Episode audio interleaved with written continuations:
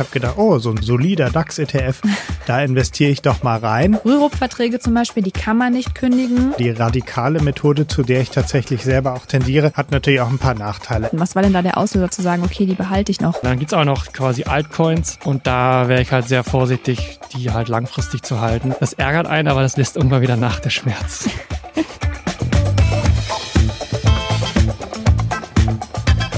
Herzlich willkommen zu einer neuen Folge Finanzfluss exklusiv.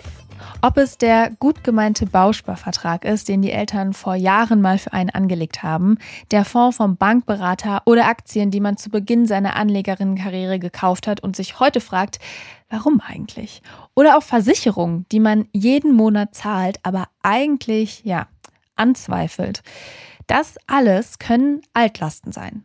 Einige von euch haben da vielleicht jetzt auch direkt was im Kopf, was bei Ihnen noch so rumliegt. Also irgendwelche Fail- oder vielleicht auch Hype-Käufe oder eben auch gut gemeinte Geschenke, wie eben so ein Bausparvertrag. Also Geldanlagen, die nicht mehr oder nicht besonders gut zu deiner jetzigen Anlagestrategie passen oder die man einfach nicht mehr als sinnvoll erachtet.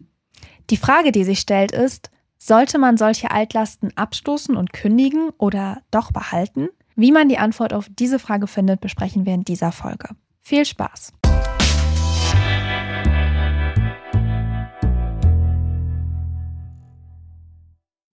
Bevor es weitergeht mit der Folge, noch ein kurzer Werbeeinspieler. Und zwar möchte ich euch den Partner der heutigen Folge vorstellen und das ist Wechselpilot. Pünktlich zum Start ins neue Jahr haben zahlreiche Versorger ihre Strom- und Gaspreise erhöht. Umso größer ist jetzt das Potenzial, mit Wechselpilot mehrere hundert Euro pro Jahr zu sparen. Wechselpilot optimiert jährlich euren Strom- und Gastarif und kümmert sich danach automatisch um euren Vertrag. Der Prozess ist dabei ganz simpel. Fülle einfach den Rechner auf wechselpilot.com/finanzfluss aus und anschließend findet Wechselpilot drei bessere Tarife für euch zur Auswahl. Nachdem ihr euch für einen Tarif entschieden habt, wechselt euch Wechselpilot dorthin und startet anschließend den Wechsel für euch jedes Jahr automatisch aufs Neue. Bei uns im Team haben wir ebenfalls bereits Wechselpilot genutzt, um unseren Stromanbieter zu wechseln. Wähle am besten jetzt den richtigen Tarif unter wechselpilot.com/finanzfluss und das Beste zum Schluss mit dem Code Finanzfluss20, alles zusammengeschrieben, bekommt ihr nochmal 20 Euro Cashback pro Zähler. Der Code ist das ganze Jahr gültig. Den Link zu Wechselpilot findest du natürlich wie immer in den Show Notes.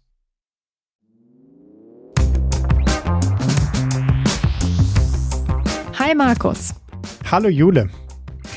Altlasten im Portfolio. Ist das was, was du auch mit dir herumträgst? Nein, aber ich hatte tatsächlich auch schon welche, weil ich so, seitdem ich mit dem Investieren angefangen hatte, ja schon hin und wieder auch mal den ETF gewechselt hatte. Mhm. Ich hatte damals angefangen mit einem DAX-ETF. Darüber können wir vielleicht auch gleich nochmal reden, über diese Altlast. Und habe den sehr lange mit mir rumgeschleppt, bis ich dann irgendwann gesagt habe, nee, den möchte ich abstoßen. Und jetzt bin ich froh, dass ich keine Altlasten mehr habe.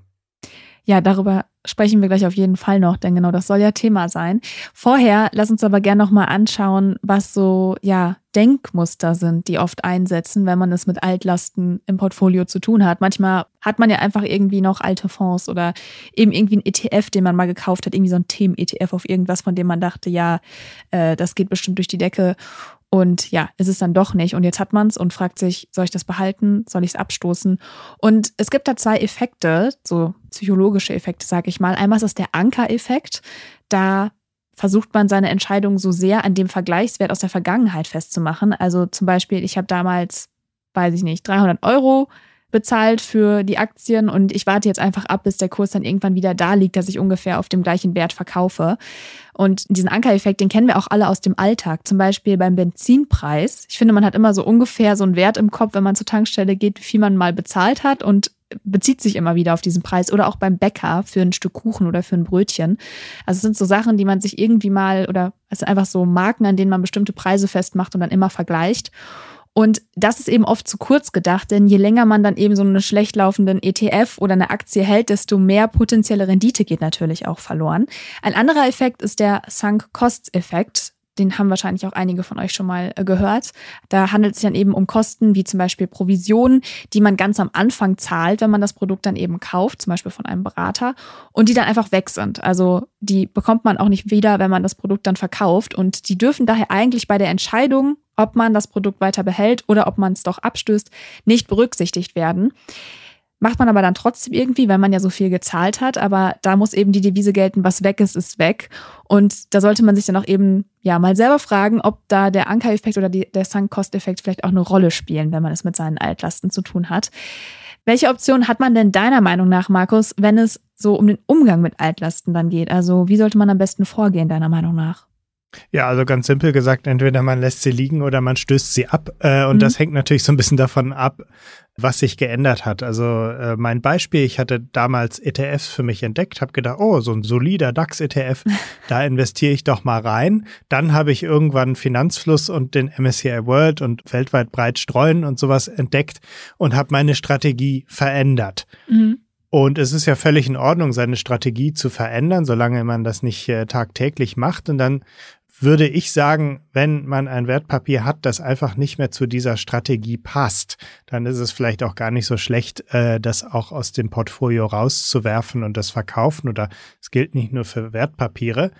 Hm, wenn man hingegen aber sagt, ich habe jetzt ein MSCI World bespart und ich äh, habe jetzt aber einen entdeckt, der ist günstiger, und bespare jetzt in Zukunft den, dann kann man ja den alten ruhig liegen lassen, weil der passt ja weiterhin in die Strategie, der hat die mhm. gleiche Performance und dann kann man den vielleicht zum Beispiel für andere Sachen nutzen, wie beispielsweise zum Rebalancen oder um ab und zu mal Teilverkäufe zu tätigen, um den äh, Sparerpauschbetrag einmal im Jahr auszunutzen und solche Dinge oder eben um den Steuervorteil, das sogenannte LIFO-Prinzip zu äh, nutzen. Es ist ja so, wenn man verkauft, dann werden immer die ähm, ältesten Anteile zuerst verkauft. Aber wenn man sein investiertes Vermögen in mehrere ETFs splittet, dann kann man dadurch natürlich steuern, dass man vielleicht die neueren Anteile erst verkauft als die älteren. Klingt relativ kompliziert, haben wir mhm. ein Video zu gemacht, das findet ihr ähm, unten in der Beschreibung. Dazu könnten unterschiedliche ETFs ja zum Beispiel auch hilfreich sein. Aber ja, es kommt drauf an. Genau, du hast auch gerade schon gesagt, so die große Frage, die man ja erstmal für sich klären muss, will man jetzt den ETF behalten oder will man ihn eben abstoßen? Wie würdest du denn da bei ETFs vorgehen? Also, du hast gerade schon gesagt, wenn man sich die Strategie ändert, dann kann das oft sehr eindeutig sein, aber manchmal, ja, weiß man ja eben noch nicht so recht, ob es nicht doch irgendwie passt. Ähm, was würdest du sagen, welche Fragen sollte man sich da am besten mal stellen oder was sollte man sich anschauen? Ja, also das ähm, Abstoßen von ETFs, also so die radikale Methode, zu der ich tatsächlich selber auch tendiere, hat natürlich auch ein paar Nachteile. Erstens, mhm. sie verursacht Kosten, also Ordergebühren. Zweitens, ähm, es können Steuern anfallen. Und wenn man über dem Sparerpauschbetrag liegt, dann ist es natürlich ärgerlich, die Steuern schon früh zu realisieren. Dann ist es vielleicht hilfreicher, das Wertpapier eben einfach liegen zu lassen. Und um all das auszurechnen, gibt es bei uns einen Rechner, mit dem man durchrechnen kann, ob sich so ein ETF-Wechsel lohnt, zum Beispiel wegen einer geringeren TER. Denn es lohnt sich ja dann, wenn die Ersparnis über die gesamte Laufzeit größer ist als das, was mhm. man an Steuern verliert ähm, oder an Gebühren verliert. Aber diese Abwägung ist sehr individuell.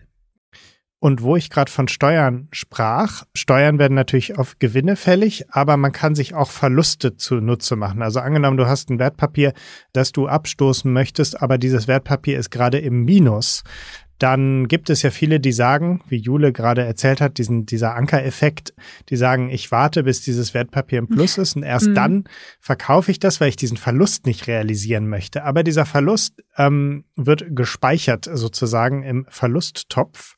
Das könnt ihr mal gucken in eurem Depot. Meistens in der Steuerübersicht findet man die Verlusttöpfe. Und genau, da werden diese Verluste dann ähm, aufgehoben und gegen künftige Gewinne verrechnet. Also die äh, mindern dann in Zukunft, wenn ihr mal Gewinne realisiert, eure Steuerlast, äh, was durchaus hilfreich ist. Nachteil ist, es gibt einen Verlusttopf Aktien, da kommen die Aktienverluste mhm. rein. Es gibt einen Verlusttopf Sonstiges, da kommen die ETF-Verluste unter anderem rein. Und es gibt auch noch weitere Verlusttöpfe, aber das findet ihr alles in einem Artikel, den wir euch äh, verlinkt haben in den Show Notes. Genau, wer da noch ein bisschen tiefer einsteigen möchte, kann sich das gerne anschauen. Dann kommen wir einmal zu den aktiv gemanagten Fonds, beziehungsweise nicht immer unbedingt aktiv gemanagte Fonds, da kommen wir jetzt noch zu. Aber ich sag mal so typische alte Fonds, die man ihm vom Bankberater mal aufgedrückt bekommen hat und daher hat erzählt, das ist ganz toll, es lohnt sich total.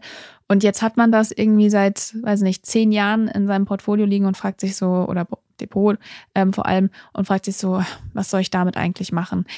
Ja, wie würdest du da vorgehen? Also was äh, ist da deine Meinung zu?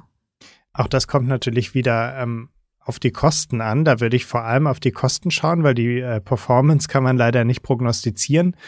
Häufig wird einem in der Filiale dann irgendwie so ein Fonds angeboten, mhm.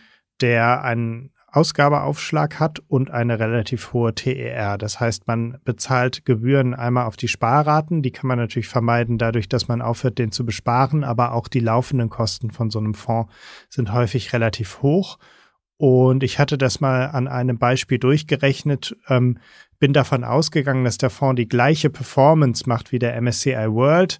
Man bespart den aber einfach weiter. Und wenn dann der Ausgabeaufschlag und eben diese deutlich höhere TER abgezogen werden, dann kann je nach Sparrate, ich habe das mal für eine recht hohe Sparrate ausgerechnet, der Unterschied im Endvermögen schon sechsstellig sein. Und das ist mhm. enorm. Ja, krass. Ähm, und hinzu kommt natürlich noch, dass das dann vielleicht ein ähm, aktiv gemanagter Fonds ist, der vielleicht auch nicht so breit diversifiziert ist und vielleicht auch gar nicht so eine gute Performance hat. Von daher ähm, sollte man da auf jeden Fall abwägen, ob einem die Kosten es wert sind und ob die Strategie dieses Fonds eigentlich wirklich noch zu dem passt, was man eigentlich ähm, machen möchte mit seinem Vermögen und wenn man zu dem Schluss kommt, das ist nicht mehr meine Strategie, dann würde ich auf jeden Fall empfehlen, den zumindest nicht mehr zu besparen und eventuell auch zu verkaufen. Aber da muss man dann wirklich auch auf die Kosten schauen. Mhm. Stichwort verkaufen. Die treuen Marktgeflüster-Hörerinnen und Hörer, die sich vielleicht auch hierhin verirrt haben, die wissen, du hast kürzlich einige deiner Einzelaktien verkauft. Wie bist du denn daran gegangen? Ja, also vielleicht zum Hintergrund, ich äh, verfolge die Core Satellite Strategie. Das heißt, ich habe einen vernünftigen Teil von meinem Vermögen und einen unvernünftigen Teil. Der vernünftige Teil ist äh, breit gestreut in ähm, ETFs. Das sind 95 Prozent und 5 Prozent, da investiere ich, wie ich äh, lustig bin, mhm. in Aktien, in äh, Kryptowährungen und so weiter. Und das auch relativ ohne Strategie. Und das wurde mir irgendwann mal zu blöd und ich hatte langsam auch mal keine Lust mehr auf die Aktien. Ehrlich gesagt, es lief auch nicht so gut und ich habe die einfach verkauft. Also ich habe die, egal wie sie standen, mhm. äh, mit Verlust einfach verkauft. Nachteil ist natürlich, dass ich diese Verluste dann nicht gegen ETF-Gewinne gegenrechnen kann. Die eine oder andere Aktie habe ich aber auch noch behalten. Also ähm, ich habe es nicht alle verkauft und äh, dann kann man das vielleicht gegen ähm, künftige Gewinne gegenrechnen. Mhm. Wie würdest du denn jetzt rangehen, wenn man jetzt nicht gleich so radikal ist äh, wie du und sofort sagt, ja, ich verkaufe es jetzt einfach? Äh, aber du hast ja auch und, äh, unter anderem ein paar Einzelaktien behalten. Was war denn da der Auslöser zu sagen, okay, die behalte ich noch? Ähm, welche Fragen stellst du dir da vielleicht auch selber dann? Also die, die Einzelaktie, es ist tatsächlich nur eine, die ich behalten hatte, ist ähm, in Wirklichkeit ein Hedgefonds, ähm, dessen Anlagestrategie ich sehr interessant finde. Da stehe ich auch einfach voll dahinter und mhm. deswegen habe ich ihn behalten. Und bei den anderen stand ich eben einfach nicht mehr dahinter. Aber ich finde es wichtig, dass man sich da Regeln setzt. Äh, wenn man mhm. beispielsweise mhm. sagt, das entspricht einfach nicht meiner Strategie, dann raus damit. Man könnte aber auch zum Beispiel sagen und zu dem Ankereffekt stehen und sagen, okay, in dem Moment, wo die Aktie bei plus minus null steht, weil die in der Vergangenheit immer Verluste gemacht hat, dann äh, stoße ich sie ab. Oder man sagt sich, ich stoße sie nicht ab, weil das ein Steuerereignis auslöst und behalte mhm. sie einfach. Ähm, also wichtig finde ich, ist, dass man da ähm, sich so ein bisschen Regeln macht und dann eben einfach danach handelt. Und ähm, ja, wenn man einfach keine Lust mehr auf so eine Aktie hat, dann kann man auch mal irrational entscheiden, die einfach abzustoßen. Ähm, finde ich schon in Ordnung. Kommen wir zum Thema Versicherung. Hier ist ja auch oft die Frage, sollte man ja die Versicherung, Lebensversicherung, Rentenversicherung, was auch immer man da eben da noch hat, laufen lassen? Sollte man weniger einzahlen oder das Ganze beitragsfrei stellen und macht das überhaupt Sinn? Oder soll man lieber doch direkt kündigen und die Versicherung auflösen? Einmal vorneweg, hilfreich ist da auf jeden Fall immer ein Versicherungscheck bei einer unabhängigen Beratung, zum Beispiel einem Honorarberater oder einer Honorarberaterin oder aber auch bei der Verbraucherzentrale. Die bieten das auch an für 100 Euro. Das dauert ein paar Monate, aber wer das machen möchte, der ist, glaube ich, äh, recht günstig dabei mit 100 Euro, ähm, dass sich das mal jemand anschaut. Also, Versicherung, Markus. Unser Lieblingsthema. Welche Fragen sollte man sich denn da deiner Meinung nach ähm, stellen, wenn man dann eben auf das Thema Versicherung guckt? Du hast gerade schon gesagt, auch bei Einzelaktien gerade dieses Thema, ähm, steht man noch dahinter? Das ist ja auch, glaube ich, bei Versicherungen nicht ganz schlecht. Genau, diese Frage würde ich mir da auch stellen. Steht man noch hinter dieser Versicherung, beziehungsweise braucht man sie noch? Mhm. Und ich stelle mir persönlich da immer die Frage, würde es mich ruinieren, wenn ich die Versicherung nicht hätte und mhm. es zu einem Schadensfall kommt.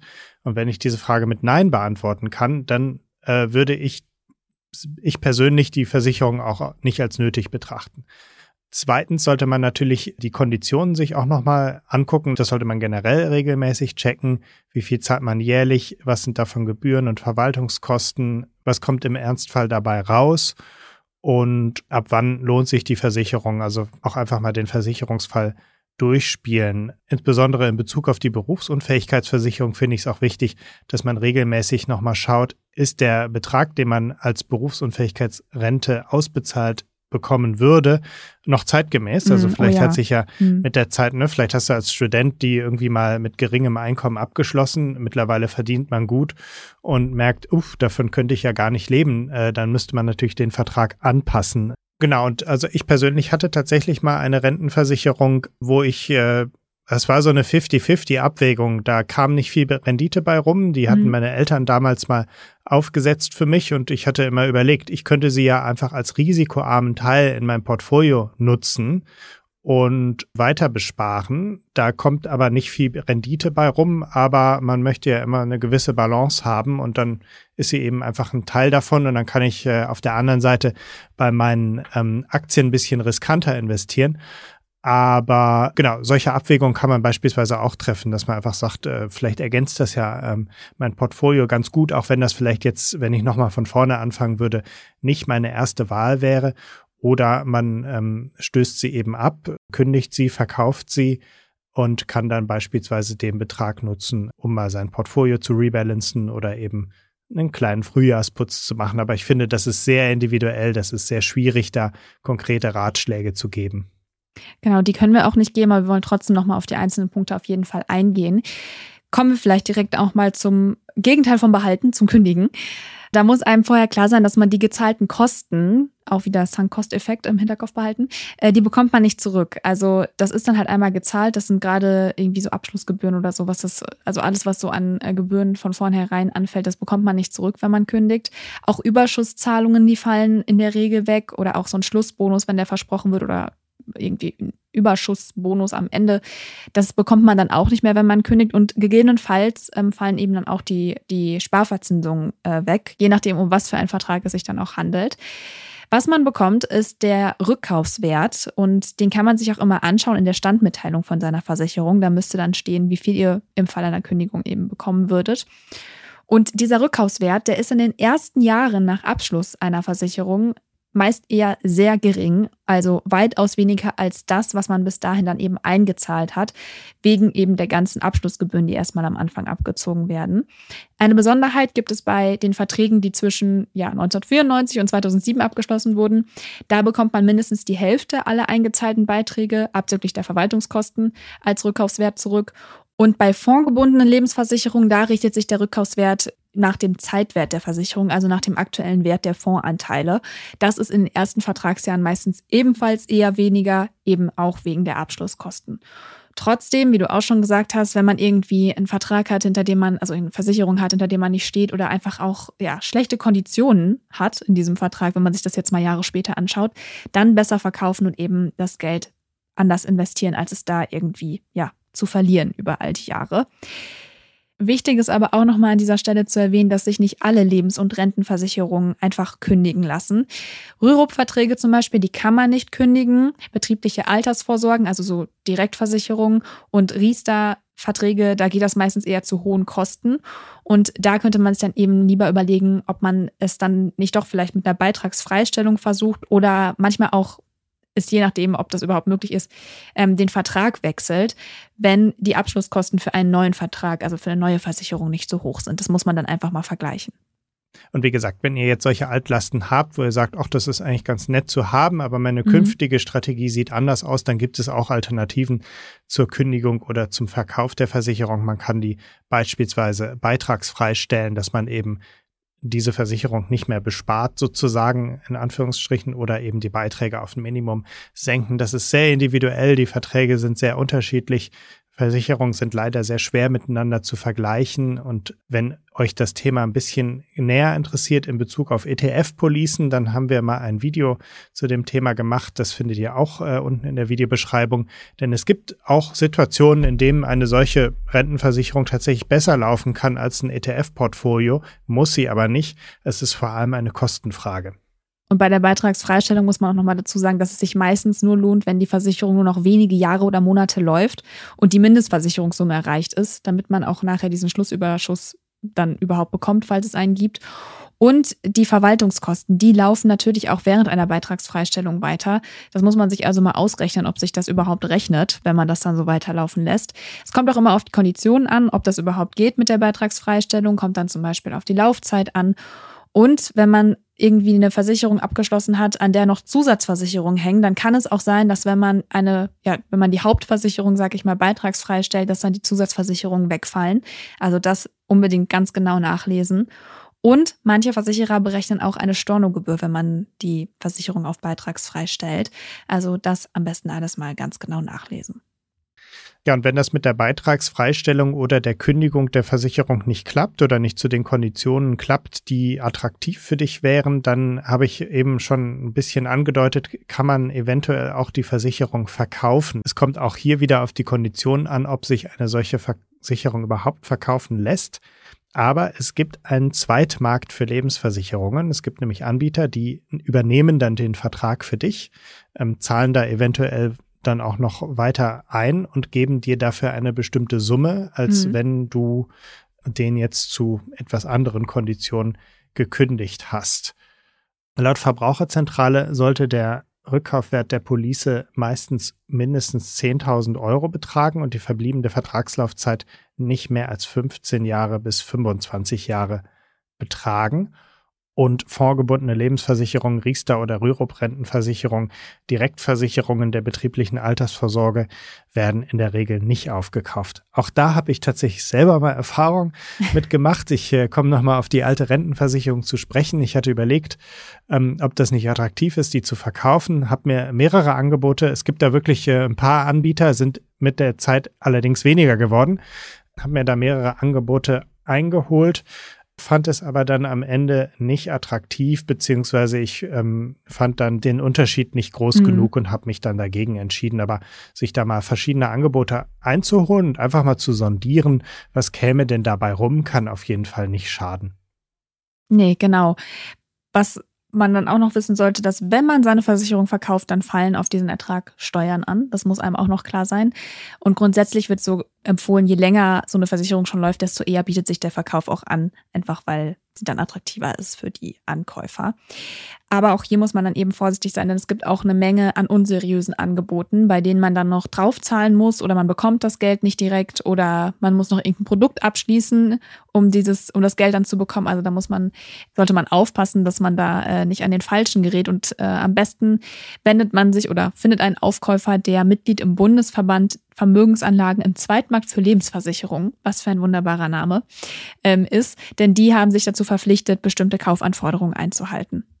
Und sehr interessant, äh, ich weiß nicht, ob es viele von unseren Zuhörerinnen und Zuhörern jetzt betreffen wird, aber viele Lebens- und Rentenversicherungen, die zwischen 1994 und 2007 abgeschlossen wurden, die können aufgrund von fehlerhafter Widerrufsbelehrung noch heute widerrufen werden. Also man bekommt dann Beiträge zuzüglich Zinsen zurück und das sind dann eben oft ja, einige tausende Euro. Und es rechnet sich dann natürlich mehr, als diesen Vertrag dann zu kündigen. Das gilt auch tatsächlich für Verträge, die bereits gekündigt sind oder längst ausgelaufen sind. Also das kann man auch checken lassen, ob der eigene Vertrag davon betroffen war oder sein könnte. Und äh, das kann sich durchaus lohnen. Kommen wir zu den Bausparverträgen, ob jetzt selbst abgeschlossen oder von Oma und Opa geerbt oder weiß ich nicht, von den eigenen Eltern geschenkt bekommen, wie in meinem Fall. Da kann ja auch eben dann die Entscheidung anstehen, ob man das Bauspardarlehen auf jeden Fall dann nutzen möchte, wenn es soweit ist, oder ob man es nicht nutzen möchte. Und vielleicht sagt man sich auch, obwohl der Bausparvertrag noch weit davon entfernt ist, zuteilungsreif zu sein, dass man jetzt eigentlich schon weiß, will ich eh nicht nutzen. Und wer sich dann dazu entscheidet, den Bausparvertrag zu kündigen, der macht das dann entweder noch während der Ansparphase oder aber auch schon in der Phase danach, eben dann, wenn der Vertrag zuteilungsreif wird. Und da gibt es dann eben Unterschiede. Wenn man in der Ansparphase kündigt, dann lohnt sich auf jeden Fall mal ein Rendite- bzw. Zinsvergleich. Sagen wir mal, der Bausparvertrag ist in Kürze zuteilungsreif und man möchte auch tatsächlich ein Haus kaufen oder bauen. Die Zinskonditionen sind aber so, dass der Zins für das Darlehen über dem aktuellen Marktzins liegt und der sich in absehbarer Zeit auch nicht ändert, dann könnte es gut sein, dass man sich günstiger woanders Geld leihen kann und äh, das nicht über den Bausparvertrag macht. Die Kündigungsfrist liegt in der Regel bei drei bis sechs Monaten und die Wohnungsbauprämie geht in der Regel verloren, da das Geld eben wohnwirtschaftlich genutzt werden muss. Und außerdem bekommt man die ohnehin erst nach sieben Jahren Laufzeit. Und wenn es Bonuszinsen oder ähnliches gibt, dann entfallen die natürlich auch. Das gilt jedenfalls für den Kredit. Und auch was den Sparzins angeht, also wenn man noch eine Weile spart mit dem Bausparvertrag und sich noch nicht so sicher ist, ob man überhaupt jemals den äh, Kredit in Anspruch nehmen möchte, auch dann lohnt es sich zu gucken, ob man vielleicht woanders bessere Zinsen bekommen kann als beim Bausparvertrag.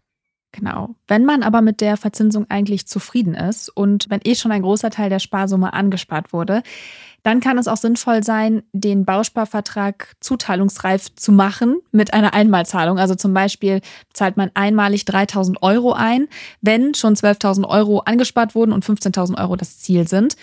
Denn wenn diese Zielsparsumme dann eben erreicht ist, ist die Ansparphase abgeschlossen. Das heißt, der Vertrag ist dann zuteilungsreif und man kann jederzeit kündigen. Das heißt, man kann den Bausparvertrag jederzeit kostenfrei auflösen und erhält dann eben das Sparguthaben inklusive der Zinsen. Wenn euch das Thema Bausparen noch mehr interessiert, dann schaut gerne auch mal in die Show Notes. Da verlinke ich euch die Podcast-Folge zur Frage, ob sich Bausparen lohnt. So, und ich sage zu dir schon mal Danke, Markus, denn wir sind durch für diese Folge. Wie es aber in Sachen Kryptoaltlasten aussieht, wie man das angehen sollte, das Thema, das habe ich mit unserem Krypto-Experten David aus dem Finanzfluss-Team besprochen und das hört ihr jetzt. Ja, tschüss und viel Spaß mit David. Hallo David. Hi Jule. Äh, du bist heute hier, weil ich mit dir über die Kryptoaltlasten auch nochmal sprechen möchte. Denn ja, einige kennen das wahrscheinlich, haben irgendwann mal in irgendwelche Coins dann investiert und äh, daran geglaubt und jetzt liegen die halt im Portfolio rum und man fragt sich, was soll man damit noch machen? Soll man sie zum Beispiel jetzt verkaufen? Wie ist denn da deine Meinung? Also wie ist da so die aktuelle Stimmung am Markt, im Kryptomarkt? Äh, ja, wie bei allen Sachen im Kryptobereich, äh, es kommt drauf an, Mhm. Man kann sich ganz grob darin orientieren, meiner Meinung nach, dass es halt so eine Art Zyklus gibt. Ähm, so wie im Aktienmarkt ist ja bekannt Bären- und Bullenmarkt. So ist es auch so ähnlich im Kryptomarkt. Äh, es gibt dieses sogenannte Bitcoin-Halving. Da wird dann die, also das, wenn Bitcoins gemeint werden, gibt es halt eine Belohnung dafür, für mhm. die Miner. Und an einer bestimmten Anzahl an Blöcken, die gemeint worden sind, wird diese Belohnung halt halbiert. Mhm. Das ist so eingeprogrammiert im Bitcoin-Code. Und das sind ungefähr so alle vier Jahre und das steht jetzt dann wieder an dieses Jahr. Okay. Mhm. Und wenn man mal zurückschaut, die letzten drei Zyklen oder letzten drei Halvings, ähm, dort ist halt der Kurs dann kurz nachdem, also ein paar Monate danach, extrem angestiegen von Bitcoin. Und Bitcoin ist quasi so die, wie sagt man, so ein Proxy, so eine Art Stellvertreter für den gesamten Kryptomarkt. Mhm. Also wenn Bitcoin steigt, dann steigt auch meist alles andere und wenn Bitcoin fällt, äh, fällt alles andere, also alle Altcoins. Und wenn man jetzt mal sich den Chart anschaut, dann sind wir gerade, also wir sind jetzt nicht auf einem All-Time-High. Mhm. Der Bitcoin-Kurs mhm. ist extrem äh, gefallen. Ist dann so eine Art, äh, ich nenne das immer so ein Krabbenmarkt, ist dann so nicht gestiegen, nicht gefallen. Es war einfach so konstant, mal so ein bisschen nach oben, nach unten, war eher so konstant. Und dann kann man jetzt so sehen, die letzten Monate ist wieder ein bisschen angestiegen, kontinuierlich. Und worauf die Leute jetzt spekulieren, oder die meisten, würde ich jetzt mal von ausgehen, dass das Halving ansteht und dass danach wieder dann die Kurse ansteigen.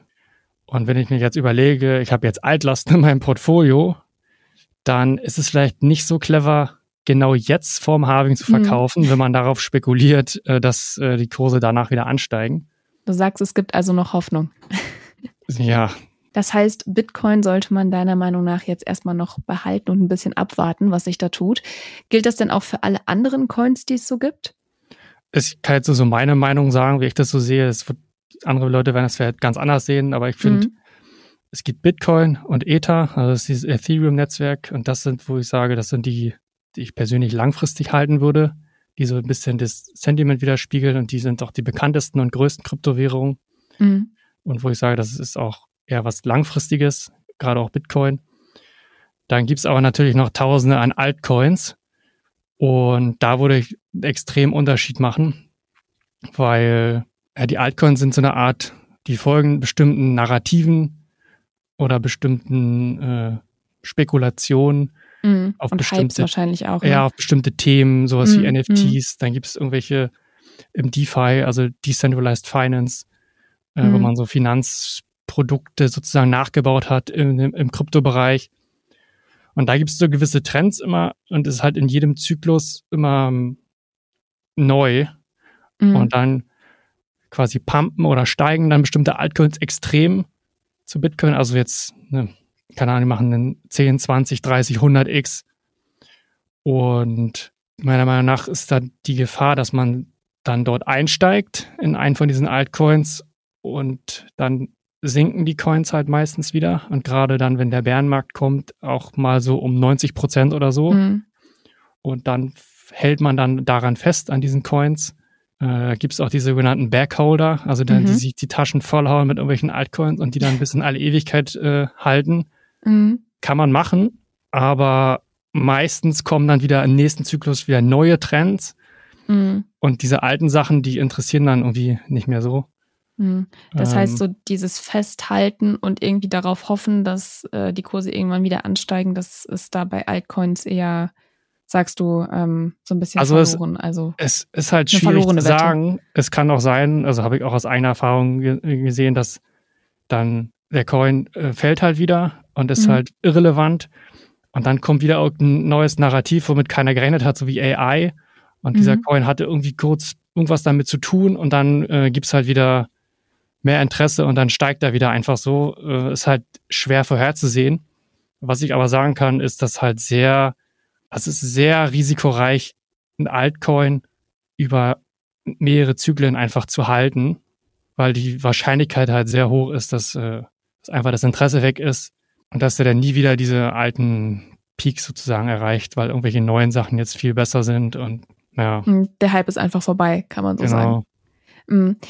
Hast du denn noch irgendwie Tipps, weil du jetzt auch ja nochmal betont hast, dass es echt voll drauf ankommt, wo sich ja auch gerade irgendwie dann der Altcoin oder der Zyklus von so einem Coin befindet. Ähm, hast du sonst noch ein paar Tipps oder auch Fragen, die man sich vielleicht selber mal stellen kann, um diese Entscheidung zu treffen, ob man jetzt verkaufen sollte oder nicht? Also wie gehst du davor? Ja, also das, was ich zum Anfang schon gesagt hatte mit diesem Zyklus, dass man sich mal bewusst macht, wo wir gerade stehen. Mhm. Also klar, es ist immer schwierig jetzt in der Momentaufnahme, wenn man nicht weiß, wie es jetzt, äh, wie die Zukunft aussieht, wo mhm. man jetzt steht. Gerade wenn man jetzt zurückdenkt, man ist jetzt im Bitcoin-Zyklus auf dem All-Time-High und man weiß jetzt nicht, geht es jetzt runter oder geht es jetzt weiter äh, nach oben, dann lässt sich das schwer sagen. Aber wenn man halt sieht, okay, äh, Bitcoin ist jetzt 50 Prozent gefallen und dann stabilisiert es sich jetzt über Monate und irgendwie stagniert und geht weiter bergab, dann kann man schon sicher sagen, dass man jetzt nicht mehr im Bullenmarkt ist. Äh, das ist ja sehr unwahrscheinlich, dass jetzt mhm. dann plötzlich da wieder neue All-Time-Highs erreicht werden. Und gerade jetzt, wenn man sieht, okay, das neue Halving kommt, äh, steht jetzt dieses Jahr an und Bitcoin ist ja jetzt, glaube ich, von, weiß nicht, 15.000 oder so auf 40.000 äh, gestiegen, dass wir jetzt schon wieder in der, sozusagen in der Aufschwungphase sind. Mhm. Also ich wollte nur sagen, dass es halt schwierig ist, immer genau zu definieren, ob man jetzt in welchem Zyklus man ist, aber man kann schon gewisse Tendenzen äh, ablesen. Und wenn man halt ein bisschen näher da einsteigen möchte, gibt es ja diesen Bitcoin Rainbow Chart. Kann man ja mal googeln und sich das anschauen. Ich würde jetzt nicht quasi mein Vermögen darauf wetten und da damit so spekulieren mit diesem Chart. Ja. Aber da kann man so eine ganz groben Richtung so dran schon erkennen, wo man gerade mhm. steht. Genau, also erstmal der Tipp zu gucken, wo man jetzt ist. Weil wenn ich jetzt quasi Altlasten loswerden möchte und ich sehe, okay, ich bin, wir sind gerade in der Aufschwungphase, ist vielleicht nicht so clever, obwohl es der Kryptobereich ist unberechenbar. Es kann natürlich auch wieder alles ganz anders kommen. Mhm. Genau, ich würde nochmal einen Unterschied machen zwischen Bitcoin so als langfristige Anlage. Mhm. Ähm, das sehe ich halt so, dass man das langfristig hält und äh, also machen einige anders, aber ich mache das so, dass ich das lieber langfristig halte und jetzt nicht kurzfristig auf das Halving spekuliere oder jetzt auch wie aktuell wie diesen Bitcoin-ETF das ist mir eigentlich egal. Dann gibt's auch noch quasi Altcoins und da wäre ich halt sehr vorsichtig, die halt langfristig zu halten, weil der Hype nimmt dann ab, es kommen neue Coins und die meisten fallen dann halt extrem und werden ihre All-Time-Highs nie wieder erreichen. Gibt natürlich auch Ausnahmen und wenn man jetzt quasi so daran festhält, an seinen Altcoins, dann sollte man sich vielleicht mal die Frage stellen, egal ob man jetzt im Plus oder im Minus jetzt ist, würde ich jetzt, nach dem, was ich jetzt alles weiß, diesen Coin nochmal kaufen mhm. oder halt nicht. Und wenn ich zur Entscheidung komme, okay, ich würde den jetzt zum aktuellen Zeitpunkt nicht kaufen, ich habe aber noch ein bisschen quasi meine Bags noch von vielleicht vor ein paar Jahren, die sind aber tiefrot. Vielleicht sollte ich dann nochmal drüber nachdenken, das vielleicht doch abzustoßen. Ja, ist aber eine individuelle Entscheidung. Man kann schwierig jetzt sagen, sollte man die abstoßen oder nicht, weil es sowieso sich immer nochmal drehen kann. Und aus eigener Erfahrung ist halt so, dass man nie den perfekten Zeitpunkt erwischen wird. Also es gibt immer so die Momente, wo man dann sagt, ah ja, ich halte das jetzt noch und stoße es dann ab und dann macht man nochmal 50 Prozent Minus und hätte einfach früher verkaufen sollen.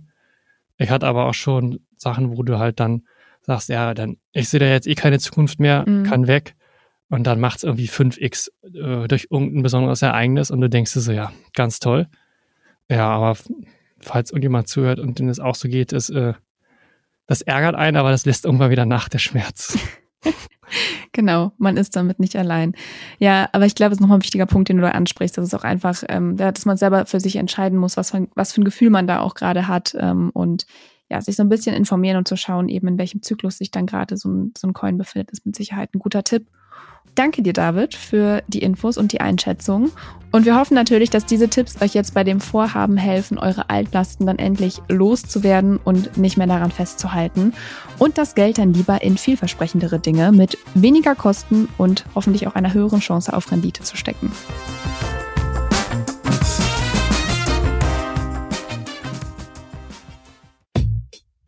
Das war's schon wieder mit dieser Podcast-Folge. Ich hoffe, sie war interessant für dich und du konntest vielleicht sogar etwas Neues mitnehmen. Wir freuen uns sehr, wenn du die Folge mit deinen Freundinnen, Kollegen und Bekannten teilst. Bewerte den Podcast auch gern bei Apple Podcast oder auf Spotify. Und natürlich freuen wir uns, wenn du Finanzfluss hier und auf unseren anderen Kanälen folgst. Die Links dorthin und alle wichtigen Verweise aus dieser Folge findest du in den Show Notes. Danke fürs Zuhören. Bis zur nächsten Folge.